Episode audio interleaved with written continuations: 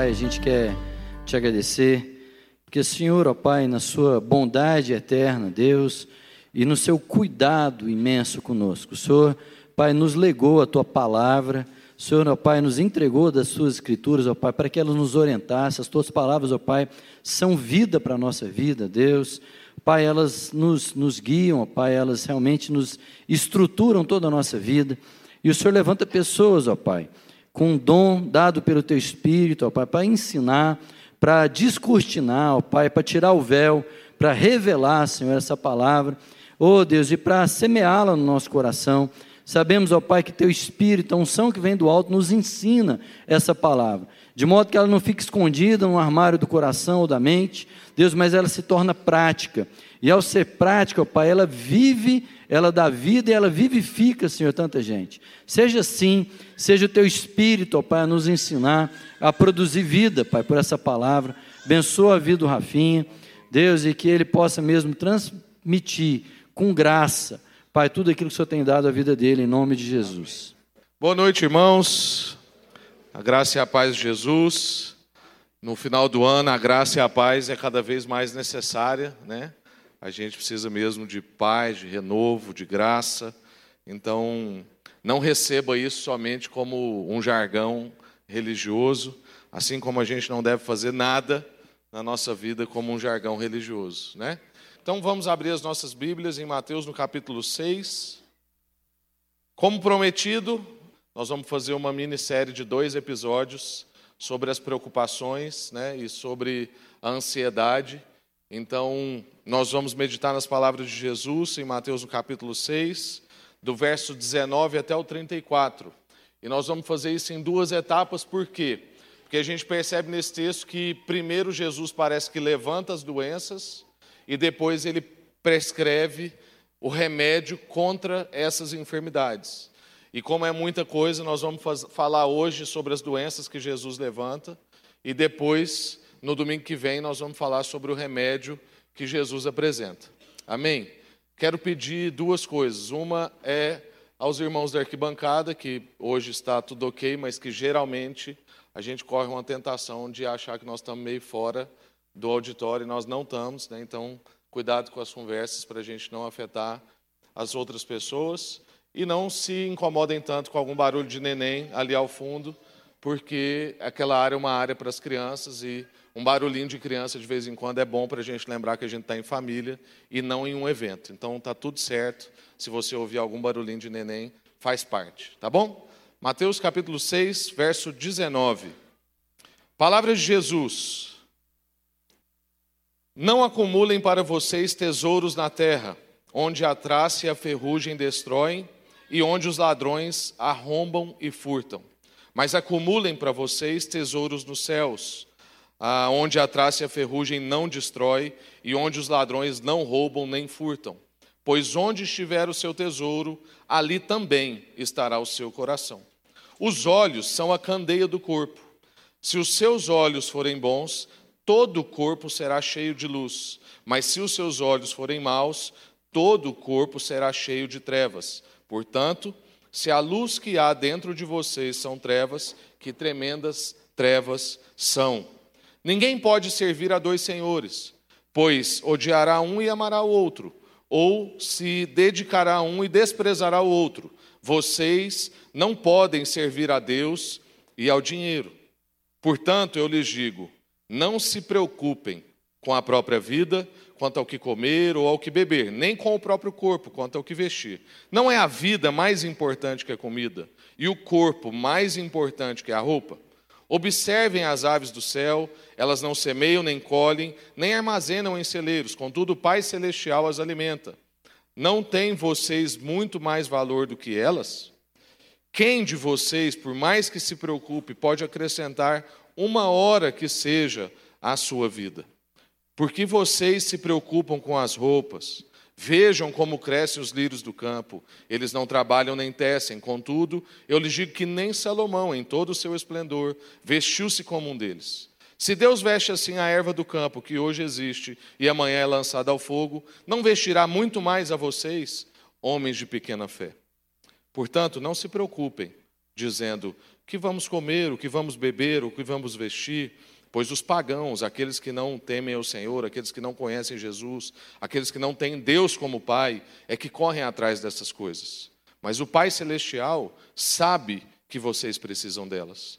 Busquem, então, em primeiro lugar, o reino de Deus e a sua justiça, e todas essas coisas lhe serão acrescentadas. Portanto, não se preocupem com amanhã. Não andem ansiosos com amanhã, pois o amanhã trará as suas próprias preocupações. Basta a cada dia o seu próprio mal. Amém. Vamos orar mais uma vez? Senhor, muito obrigado por essa noite, obrigado por tudo que a gente já viveu aqui, em especial pela vida do Carlinhos, que nos ministrou e abençoou tanta gente. Foi um, um canal de bênção mesmo, para a gente ser, ser conduzido em adoração, poder te adorar de maneira melhor, ó Deus, inteira e podemos também ser renovados enquanto adoramos. Obrigado também porque essa igreja tem muita coisa acontecendo e a gente quer abençoar o sertão, quer abençoar o orfanato, quer cuidar de missionário, quer encontrar para para festejar o novo ano que se inicia e tantas coisas que nós estamos vivendo. Obrigado mesmo. E agora, obrigado pela Sua palavra.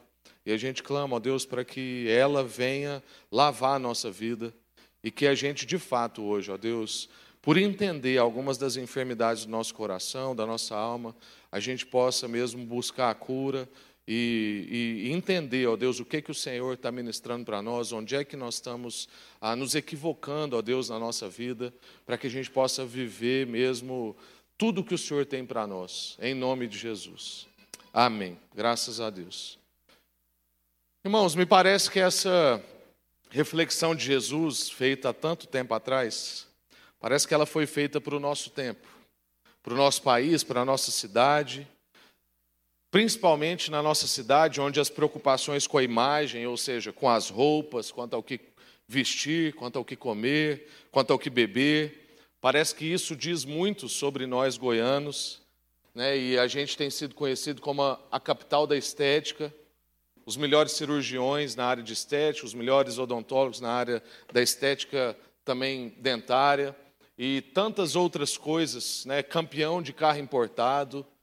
E isso vai dizendo sobre como nós somos preocupados e importamos com a imagem, com as roupas, com o que comemos, com o que bebemos. E quando a gente lê então essas palavras de Jesus, parece que a gente consegue ter então um entendimento de por que, que o nosso país chegou a ser o país mais ansioso do mundo.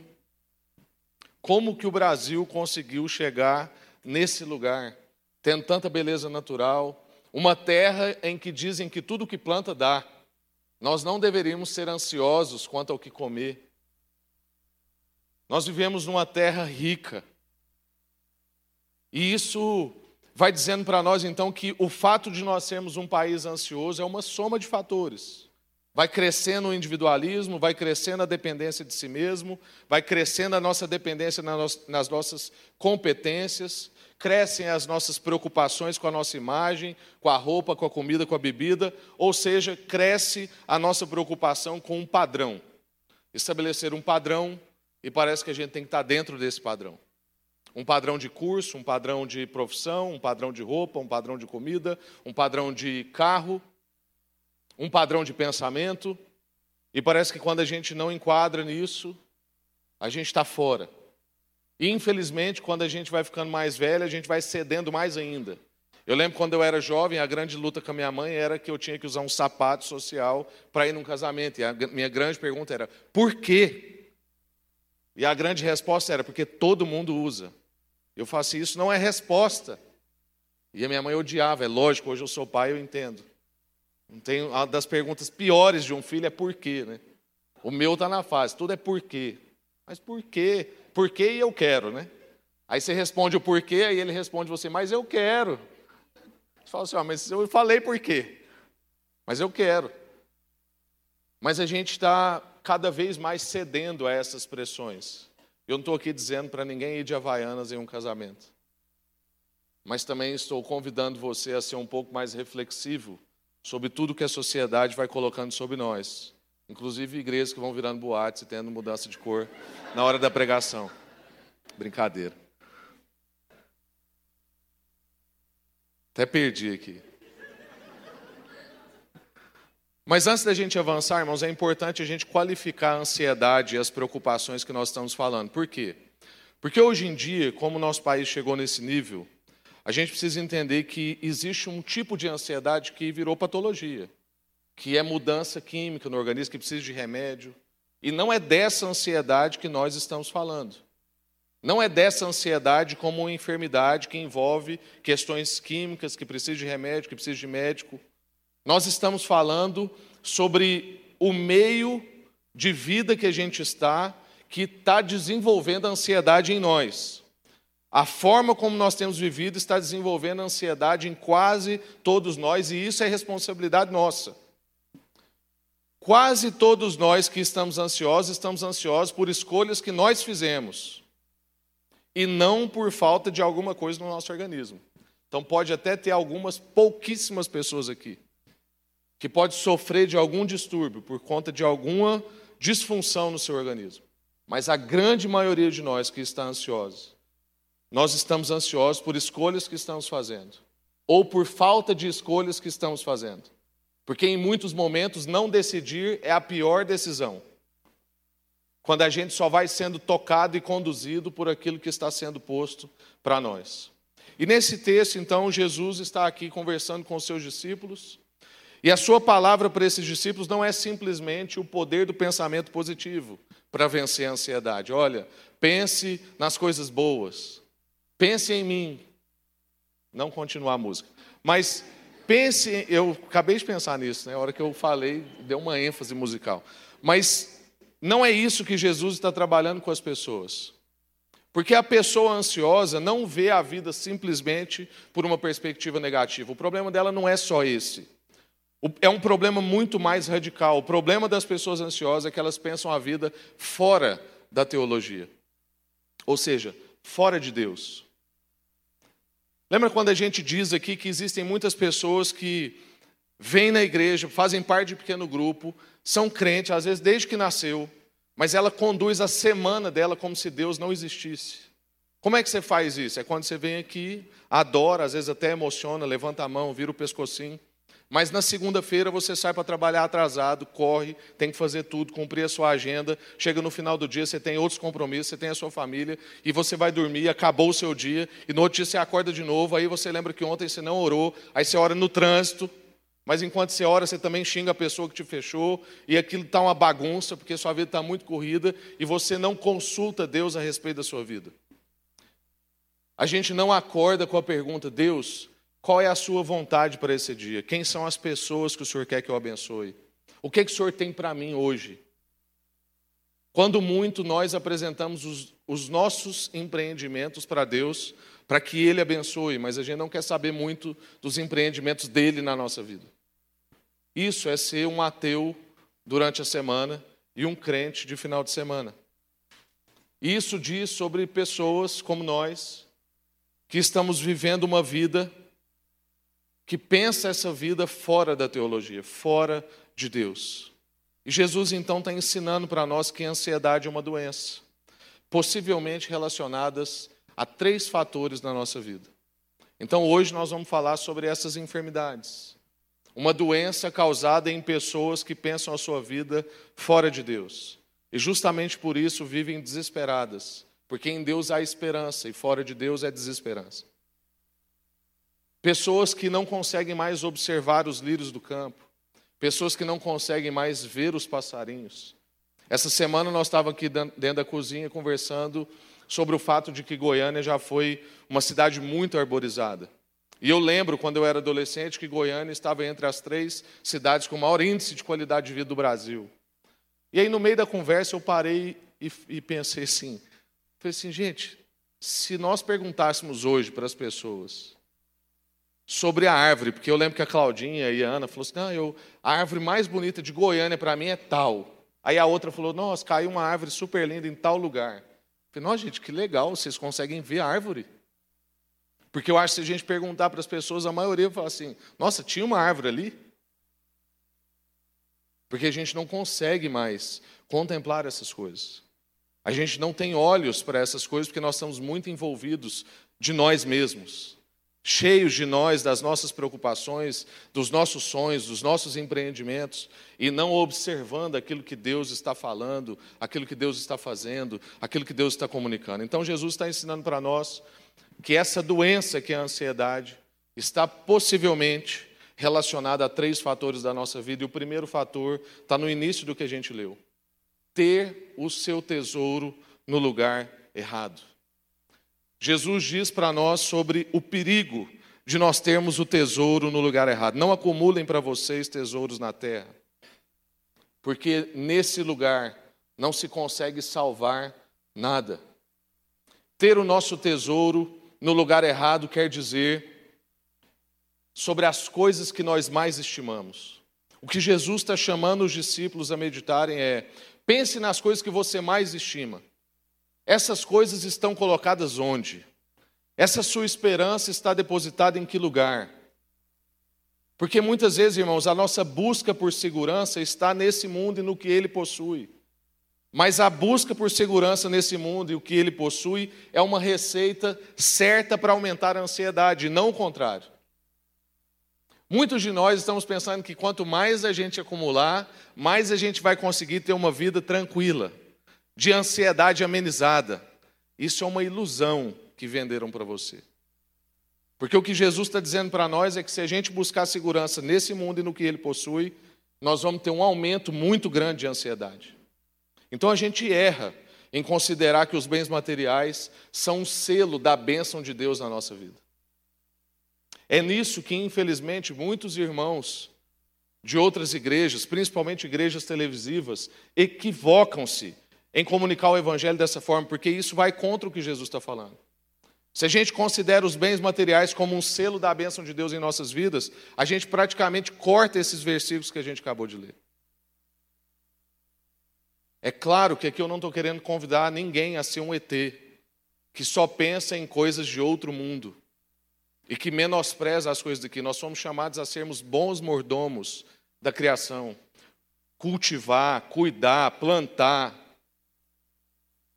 mas nós não fomos convidados a confiar nessas coisas. E se a gente acha que isso é a nossa segurança, isso só aumenta a nossa ansiedade. E se a gente acha que isso é um sinal, um selo da bênção de Deus, nós estamos muito equivocados. Porque a verdadeira espiritualidade não é manifesta no ajuntamento de riquezas, mas em ser liberto do amor por elas. Então, a verdadeira espiritualidade não se manifesta no ajuntamento por riquezas. Quer a gente tenha ou não tenha riquezas. A verdadeira espiritualidade se manifesta em ser liberto dessas posses. Então, muitos cristãos foram muito ricos ao longo da história. Mas os cristãos que nós temos maior testemunho são aqueles que não foram escravos dessa riqueza gente que deu sentido e propósito à sua riqueza. Então, a grande pergunta para nós, nesse primeiro ponto, sobre colocar o tesouro no lugar errado: essa é uma enfermidade, essa é uma doença, esse é um dos fatores da doença da ansiedade. A grande questão é: onde está o seu tesouro? O que, que você considera realmente importante na sua vida? Coisas ou pessoas? Muito ou pouco? Imagem ou invisível? O que você considera realmente importante na sua vida? Quais são os seus sonhos? Ainda mais importante, o que, que te faz sonhar acordado? São as coisas que Deus tem para você? Ou são as coisas que você quer para você? Essas coisas que você quer para você diz respeito a mais pessoas ou diz respeito somente à sua vida? As prioridades erradas vão gerar corações ansiosos. Então, essa é uma grande pergunta: onde está o seu tesouro? Onde estão as suas prioridades? Porque as prioridades erradas vão gerar corações ansiosos. Segundo sintoma da doença da ansiedade, pensar sobre a vida de forma errada. Jesus vai dizer que os olhos são a janela da alma. E Jesus está falando sobre os olhos do nosso coração. Quando aquilo que a gente enxerga com o coração, ou seja, que entra no mais profundo da nossa vida, não está de acordo com a vontade de Deus, não está de acordo com as prioridades de Deus, pensar sobre a vida de uma forma errada. Jesus está dizendo então que esse espírito de ansiedade vai tomando lugar na nossa vida pela perca do foco espiritual. Nós vamos perdendo o foco espiritual, então nós vamos deixando entrar no nosso coração coisas equivocadas. Vamos pensando sobre a vida de maneira errada. Então, primeiro fator, colocar o nosso tesouro no lugar errado. Segundo fator, pensar sobre a vida de forma errada. A vida proposta para nós é uma vida espiritual. E quando a gente perde esse foco, a nossa vida fica doente.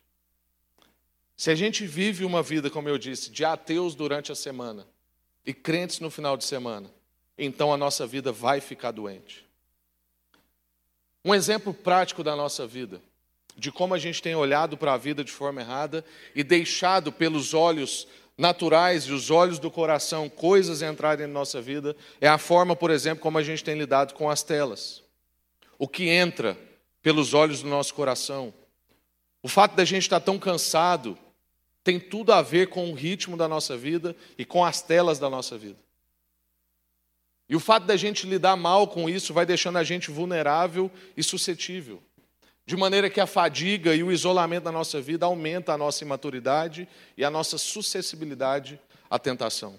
Quanto mais eu converso com jovens e até mesmo com adultos, pessoas casadas, eu percebo que o isolamento dessas pessoas nas suas telas, o isolamento dessas pessoas no seu próprio mundo e a falta de ritmo na vida delas, e quando eu quero dizer ritmo, quem trabalha com música entende bem que tem coisa muito importante numa música chamada silêncio ou pausa, que dá ritmo para uma música. E se a nossa vida não tem ritmo, não tem pausa, e se você acha que você faz pausa, você possivelmente está equivocado, porque no momento da sua pausa agora você está no mundo inteiro. Você pode estar na Inglaterra, na Itália, em Portugal, onde você quiser, por causa de uma tela. E você não está tendo mais pausas. A sua vida não está, não está encontrando mais ritmos. E quanto mais a gente se isola e mais a gente perde esse ritmo, a gente fica fadigado e isso aumenta a nossa suscetibilidade às tentações. E por isso parece que para muitas pessoas é impossível lutar contra a pornografia, por exemplo. Porque a gente está, entre aspas, entediado, isolado, suscetível, fadigado.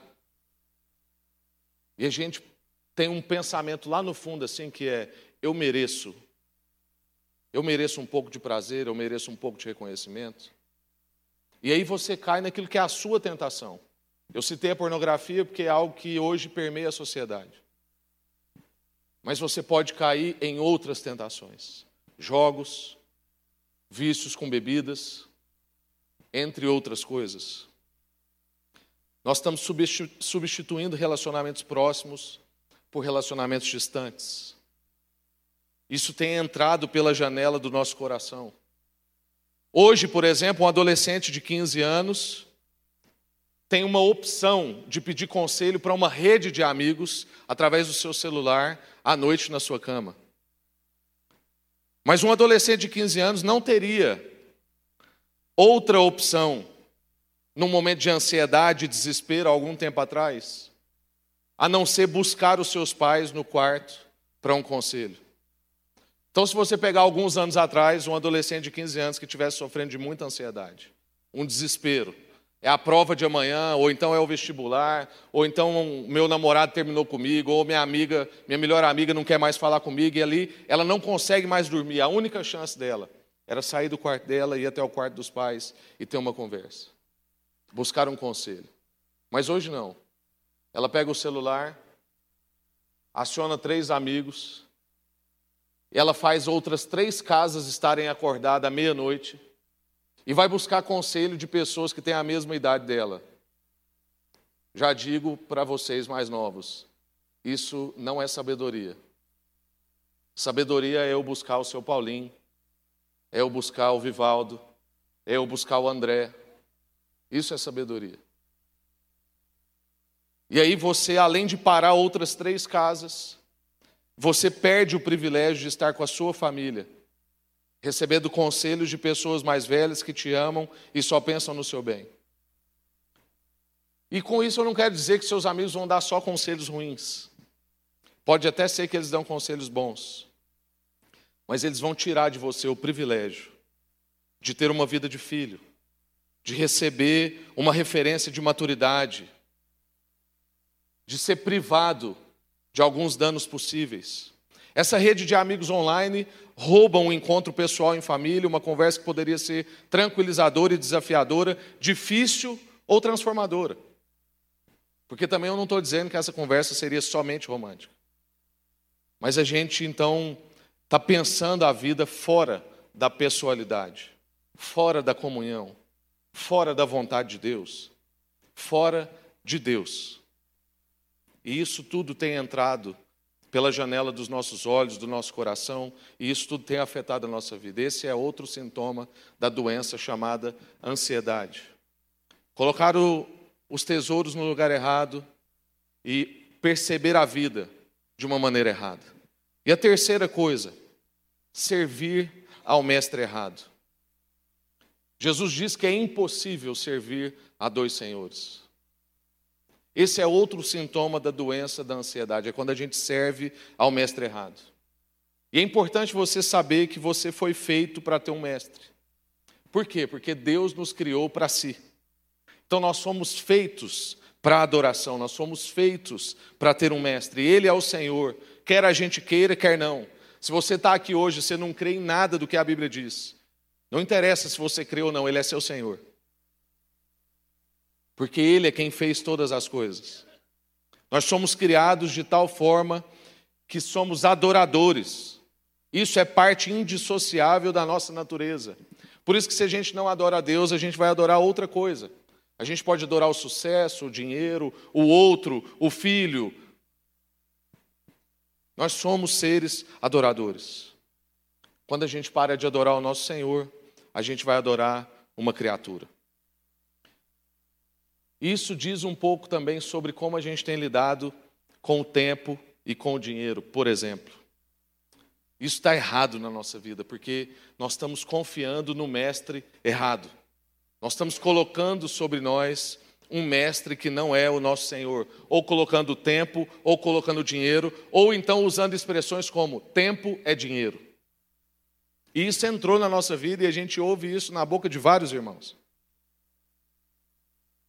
A gente deixou de ter tempo e, e o dinheiro como os nossos servos, como viabilizadores, para se tornarem fins, reis e senhores sobre nós. E tempo existe para ser usado e bem investido. E dinheiro também existe para nos servir, ser bem investido e usado, de preferência em favor de outras pessoas. Então, tempo não é dinheiro. Tempo é para ser, tempo é para estar, tempo é para viver. Porque para quem acha que tempo é dinheiro, não tem conseguido viver, não tem conseguido ser e não tem conseguido estar. Quantas vezes nós estamos com alguém que não está? Porque para ele tempo é dinheiro.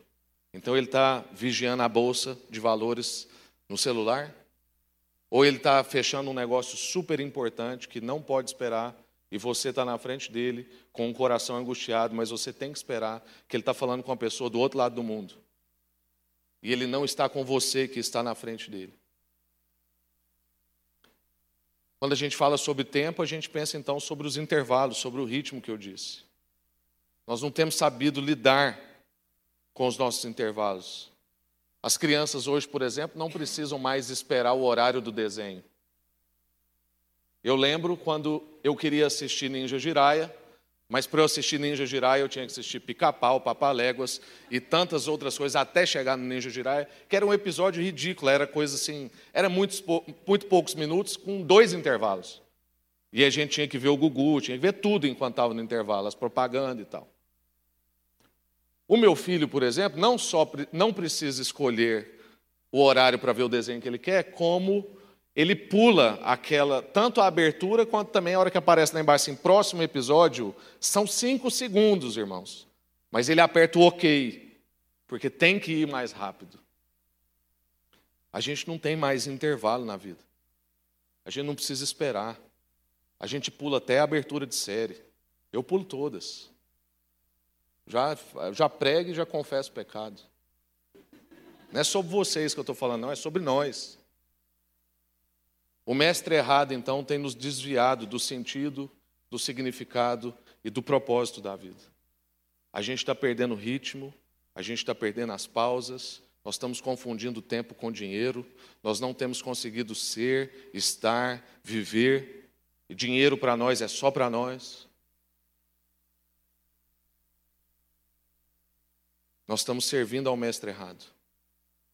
Um exemplo que me marcou muito é saber que alunos, por exemplo, que estão passando na USP, que é a universidade mais cobiçada do Brasil, passam na USP e tiram a própria vida antes de começar o curso. Como é que você explica uma coisa dessa? Um jovem se dedica, estuda, se debruça, passa na universidade mais cobiçada e comete suicídio antes das aulas começarem. Talvez porque essa não era a vocação dele. Talvez porque ele estava agradando a sociedade ou a família. Parece que a gente hoje trabalha muito para corresponder às expectativas, para mostrar algo, mas não para cumprir um propósito.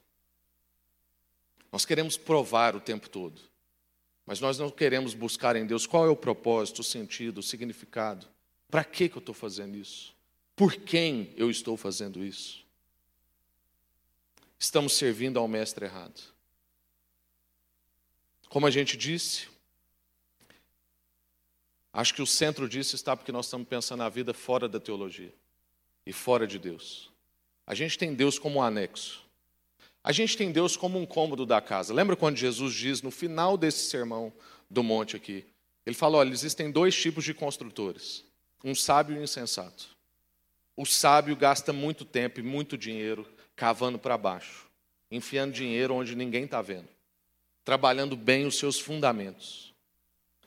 E ele estava dizendo que Cristo é essa rocha onde a gente vai construindo a nossa fundação, onde a gente vai dedicando os nossos investimentos.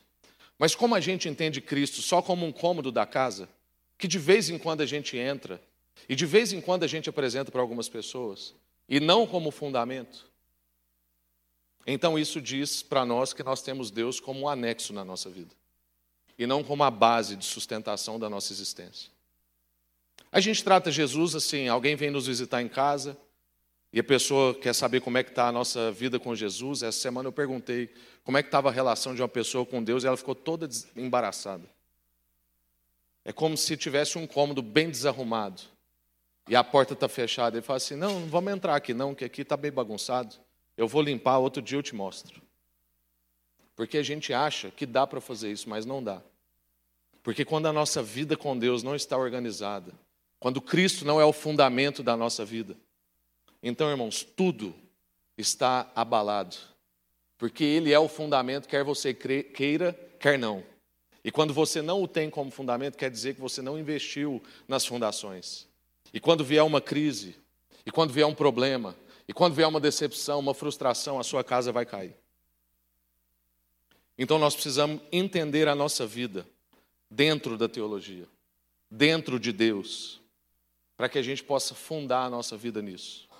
Então, irmãos, nós falamos sobre ter o tesouro no lugar errado, pensar sobre a vida de forma errada e servir ao mestre errado. Isso são três sintomas da doença chamada ansiedade nos nossos dias. E identificado essas três doenças, agora Jesus vai começar a prescrever os remédios contra a ansiedade. E nós vamos ver isso no próximo domingo, então você não falte né, no próximo domingo para a gente ver o que, que Jesus. Foi boa essa, não foi? Bem Netflix. Então, é, só que não tem jeito de você pular a introdução e, e não tem jeito.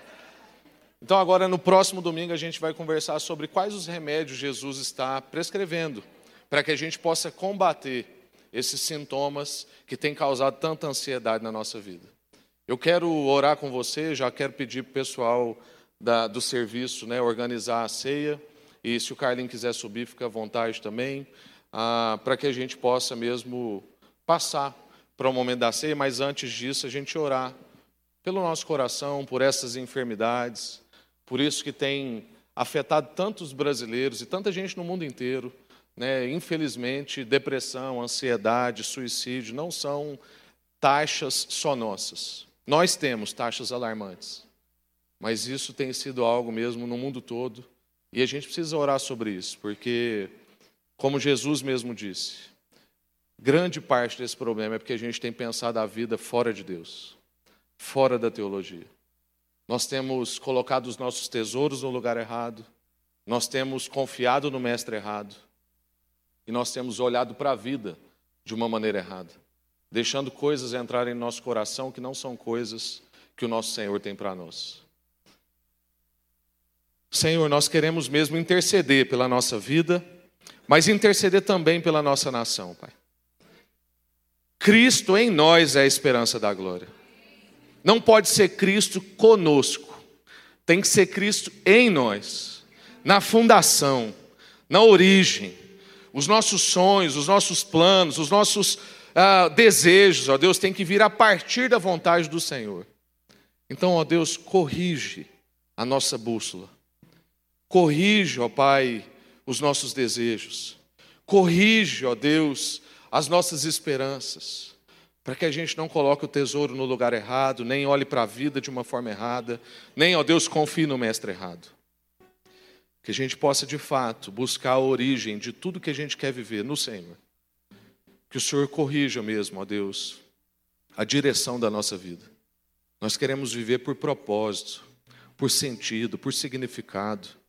Nós queremos ser intencionais, ó Deus, no que a gente faz e não ficar sendo pego pelos sustos da rotina. Nós queremos fazer intervalos intencionais. Nós queremos criar períodos na nossa vida, ó Deus, onde a gente não vai olhar para algumas telas, onde a gente vai investir integralmente na vida de outra pessoa. Nós queremos investir tempo, ó Deus, para buscar a revelação do Senhor, na Sua palavra, em oração, ouvir a Sua voz. Oh Deus, desagita a gente, acalma o nosso coração. Em nome de Jesus. Quero ler um texto de João no capítulo 6. Estamos bem no horário, então não precisa ficar ansioso. Não fiquem ansiosos. João 6, Jesus vai dizer: Eu sou o pão da vida. Aquele que vem a mim nunca terá fome. Aquele que crê em mim nunca terá sede. Mas como eu lhes disse, vocês me viram, mas ainda não creram. Todo aquele que o Pai me der virá a mim, e quem vier a mim eu jamais rejeitarei. Pula agora lá para o verso 46. Aliás, 44. Ninguém pode vir a mim se o Pai que me enviou não o atrair. E eu o ressuscitarei no último dia. Está escrito nos profetas: todos serão ensinados por Deus. Todos os que ouvem o Pai e dele aprendem, vêm a mim. Ninguém viu o Pai, a não ser aquele que vem de Deus, somente ele viu o Pai. Assegurou-lhes que aquele que crê tem a vida eterna. Eu sou o pão da vida. Os seus antepassados comeram maná no deserto, mas morreram. Importantíssimo agora. Todavia, aqui está o pão que desce do céu, para que não morra quem dele comer. Eu sou o pão vivo que desceu do céu. Se alguém comer desse pão, viverá para sempre. Esse pão é a minha carne, que eu darei pela vida do mundo. Verso 53, Jesus lhes disse: Eu lhes digo a verdade. Se vocês não comerem a carne do filho do homem e não beberem do seu sangue, não terão vida em si mesmos. Amém. Graças a Deus. Esse é o pão que desceu do céu. Cristo é Deus que invadiu a história. Para que a gente então pudesse comer um tipo de pão que sacia a gente para a vida inteira e não para um momento só. E o que ele está dizendo é que só nesse pão, só em Cristo, é que a gente pode desfrutar de vida eterna, de propósito, de sentido e significado. Tudo que eu compartilhei com vocês aqui é impossível em palestras motivacionais ou em qualquer outra coisa na sua vida, só em Cristo Jesus. Essas outras coisas podem até nos ajudar com alguma coisa na nossa vida. Um mentoreio, uma ajuda prática, tudo bem. Mas te dar propósito, sentido na vida e um significado para o que você faz é só em Cristo Jesus. Senhor, muito obrigado por Cristo Jesus. Cristo é a nossa suficiência. Ele é o nosso tesouro. Ele é o nosso mestre. É por Ele, é através dele que a gente quer olhar para a vida. E com isso, ó Deus, nós sabemos que o Senhor vai sarar todas as nossas enfermidades. Esse cálice entra lavando a nossa vida, purificando, renovando, inaugurando novos tempos. É por isso que a gente precisa sempre estar nesse momento. Porque a ceia é um meio de graça do Senhor na nossa vida, onde a gente é revigorado, restaurado, animado, lembrado da nossa fé. Obrigado por esse cálice, obrigado por esse pão. Obrigado mesmo, porque esse é o sinal de que nossos pecados foram perdoados e nós temos esperança em Cristo e nós nunca vamos morrer, porque nós fomos chamados para a eternidade e a eternidade para nós já começou. Obrigado mesmo por essas certezas, essas convicções que nos desprendem desse tempo presente, nos transcendem para o que há de mais sublime, para o que há de eterno. E nós queremos cada vez mais conhecer, ó Deus, essa dimensão que o Senhor nos, nos inaugurou, que o Senhor nos inseriu. Que a gente possa viver a vida na perspectiva da eternidade. Que o Senhor possa trazer renovo sobre os meus irmãos, que seja uma nova semana, ó Deus, e com o renovo do Senhor, e que na próxima semana a gente possa estar aqui juntos celebrando como o Senhor tem sido conosco, como o Senhor, ó Deus, tem fortalecido a nossa vida, porque nós cremos no Senhor e quem crê no Senhor corre e não se cansa, tem as suas forças mesmo renovadas. Que o amor do Pai, a graça do Filho e a comunhão do Espírito seja com todos aqui e em todo o povo do Senhor reunido no mundo hoje e para sempre. Amém.